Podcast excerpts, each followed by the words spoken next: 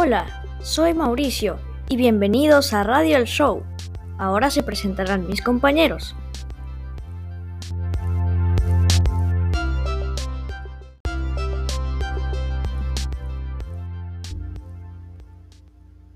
Hola, soy Luis Eduardo y bienvenidos.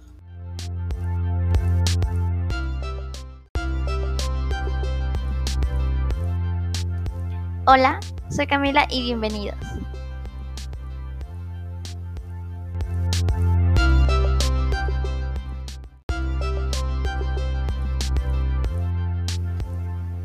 Hola, soy Vania y bienvenidos a Radio Show.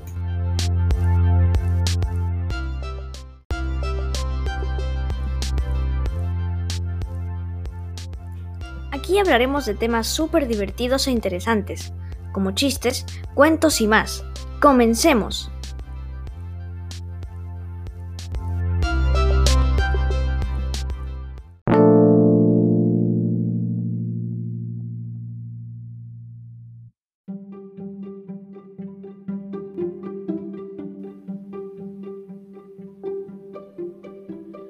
Hola, ahora les voy a hablar de las manifestaciones culturales de Tarma, que es conocida como la Perla de los Andes. Tiene una gran variedad gastronómica y hermosos lugares turísticos. Entre las manifestaciones culturales más resaltantes de Tarma tenemos la tradicional fiesta del Niño Jesús, Carnaval, Cortamonte, Semana Santa, Fiesta del Señor de Uruguay y la fiesta patronal de Palca. Los platos más ricos de Tarma son la pachamanca, el chupe verde, el picante de cuy, las humitas y la tortilla de chuy. La bella Tarma tiene unos lugares hermosos que podemos visitar. Entre ellos tenemos a Plaza de Armas, a la Catedral de Santa Ana o Iglesia Matriz, la Campiña de Saxamarca, donde hay un hermoso cultivo de flores y huertos de dulce fruto, el Santuario del Señor de Uruguay y la Gruta de Huagapo. Ahora que te he hablado de la hermosa cultura que rodea esta bella ciudad, ¿te animas a visitarla?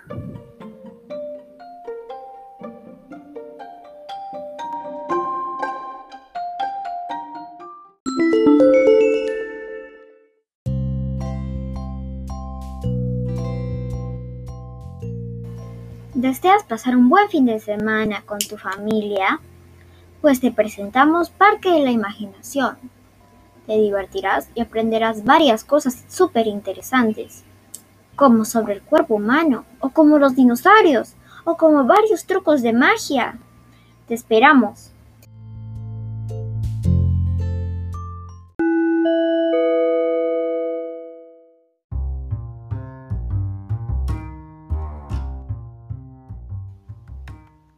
Hola, soy Luis Eduardo y les contaré sobre los héroes del Bicentenario. Comencemos por uno de los más conocidos, Francisco Bolognesi. Él es recordado por su sacrificio y su icónica frase en la Guerra de Arica. Tengo deberes sagrados que cumplir y los cumpliré hasta quemar el último cartucho. Luego tenemos a Antonio José de Sucre, que es recordado por ser el general en la batalla de Ayacucho que consolidó la independencia. Hasta incluso tiene también su propia frase, que es la siguiente. Soldados, de los esfuerzos de hoy depende la suerte de América del Sur. Otro día de gloria va a coronar vuestra admirable constancia. Soldados, viva el Libertador, viva Bolívar, Salvador del Perú. Bueno, esto ha sido todo por ahora. Les dejo con mi siguiente compañero. Hasta la próxima.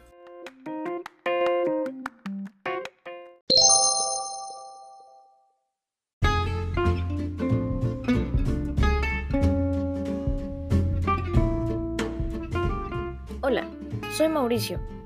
Ahora les voy a hablar acerca de el camino de la selección peruana en la Copa América. Pues bien, esto se va a dividir en dos partes. La primera va a ser la fase de grupos y la segunda van a ser los partidos en adelante que hemos tenido. Pues bien, lamentablemente comenzamos con el pie izquierdo, perdiendo 4 a 0 ante Brasil, pero nos levantaríamos en el partido contra Colombia, el cual ganamos 2 a 1 con un gol de Sergio Peña y un autogol de Jerry Mena de Colombia. En el siguiente partido, Perú no estaría tan bien o tampoco tan eficiente, pues en el primer tiempo estábamos perdiendo 2 a 0, pero en el segundo tiempo, gracias a la excelente participación del jugador Gianluca Lapadula, pudimos empatar 2 a 2, con una asistencia y un gol suyo. En el último partido de la fase de grupos, que era el definitivo para que podamos pasar, jugamos contra Venezuela, en el cual metió gol André Carrillo en el minuto 48. Este partido nos ayudó mucho porque gracias a él pudimos pasar a los cuartos de final con 5 puntos en el segundo puesto de nuestro grupo. Y sí, en el segundo puesto, porque Brasil estaba en el primero, el cual también era anfitrión de la Copa América. Esto ha sido todo por ahora, el camino de la selección peruana en la Copa América, pero solo la fase de grupos. Como ya les dije antes, se dividirá en dos partes. Nos vemos.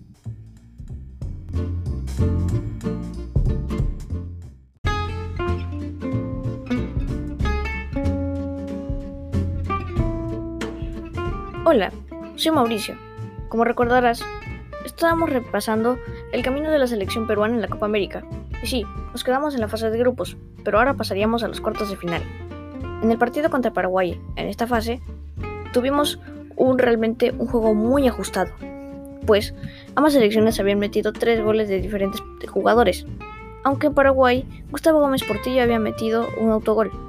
Pero eso no tendría mucha importancia, pues el primer gol de Paraguay también fue hecho por él en el minuto 11.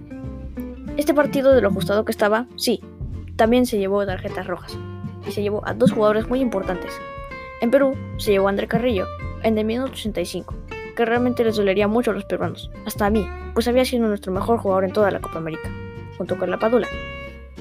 Y en Paraguay, la roja sería para Gustavo Gómez Portillo, el minuto 45 más 3 minutos adicionales en el primer tiempo. Pues bien, llegamos a los penales porque en este partido no habría largue.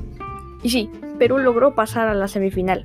Pasamos por 3, 4 a 3 y realmente fue un partido que quedará en la memoria de los peruanos para siempre. En la semifinal, aunque hayamos perdido contra Brasil por un gol de Lucas Paqueta en el minuto 35, Perú luchó mucho y todavía les quedaba un partido. Les quedaba el partido en el que lucharían por el tercer puesto. Este partido lo jugaríamos contra Colombia y lamentablemente perderíamos 3 a 2.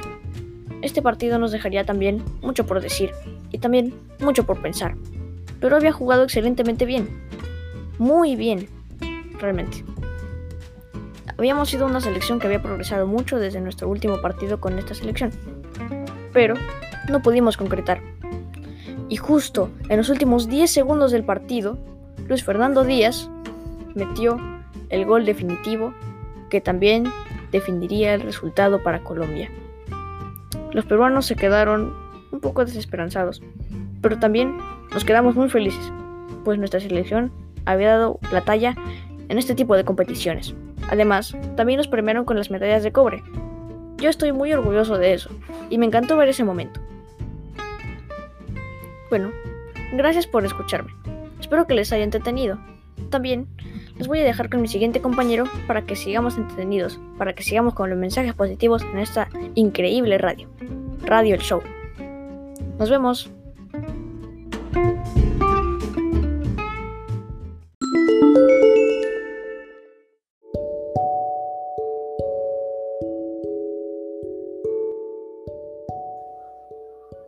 Hola, bienvenidos otra vez a mi podcast. hola de nuevo. Contarles unos cuantos chistes para alegrarles el día. Ok, el primero es este. Hay una pizza llorando en el cementerio y una, otra pizza se le acerca y le pregunta, ¿era familiar? Y ella responde, no, era grande. ¿Le entendieron? Ok, si no entendieron este, aquí va otro. ¿Cuál es la fruta más graciosa? La naranja, ja, ja. Ok, yo creo que este sí estaba fácil de entender. Ahora vamos con otro. Hay una señora y un señor en un callejón. Y la señora dice, este callejón se ve muy oscuro. Y el señor responde, usted sabe que soy caballero, las damas primero. ¿Entendieron? Ok, si no entendieron eso, aquí va el último. Y yo diría el más gracioso. ¿Cuál es el adjetivo de A? ¿Adjetivo? Ok, no tuvo sentido porque la verdad estoy creando mis chistes y aún no me salen muy bien. Pero para la próxima les aseguro que van a haber muchos mejores.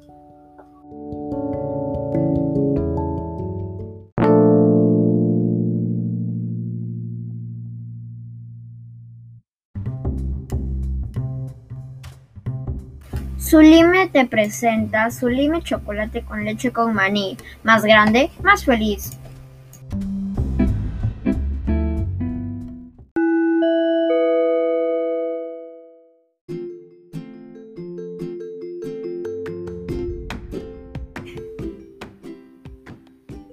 El oso y las abejas.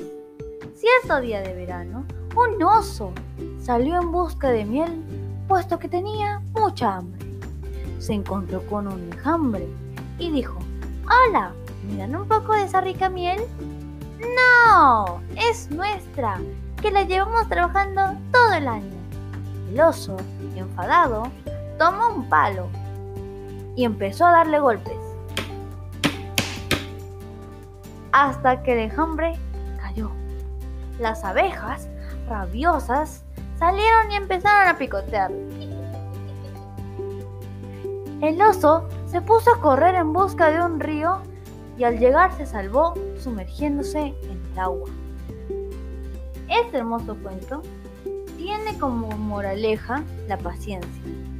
Es más sabio superar una ofensa o lesión en silencio que provocar mil perdiendo la paciencia.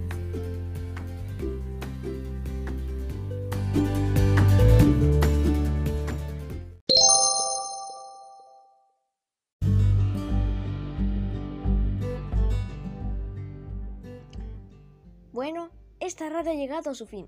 Muchas gracias por su atención.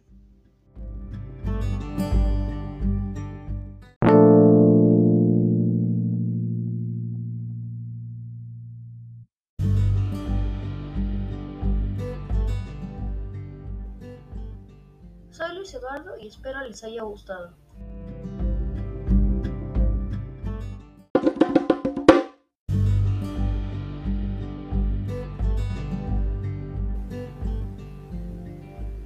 Soy Camila y nos encantó narrar para ustedes y alegrarles el día.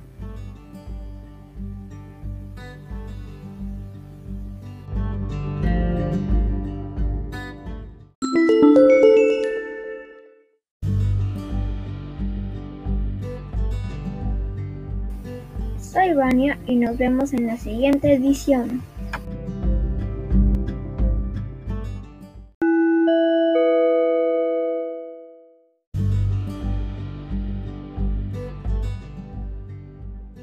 Soy Mauricio. Este ha sido el equipo de Radio El Show y nos vemos. Chao, chao. Cuídense. Chao, nos vemos. Chao.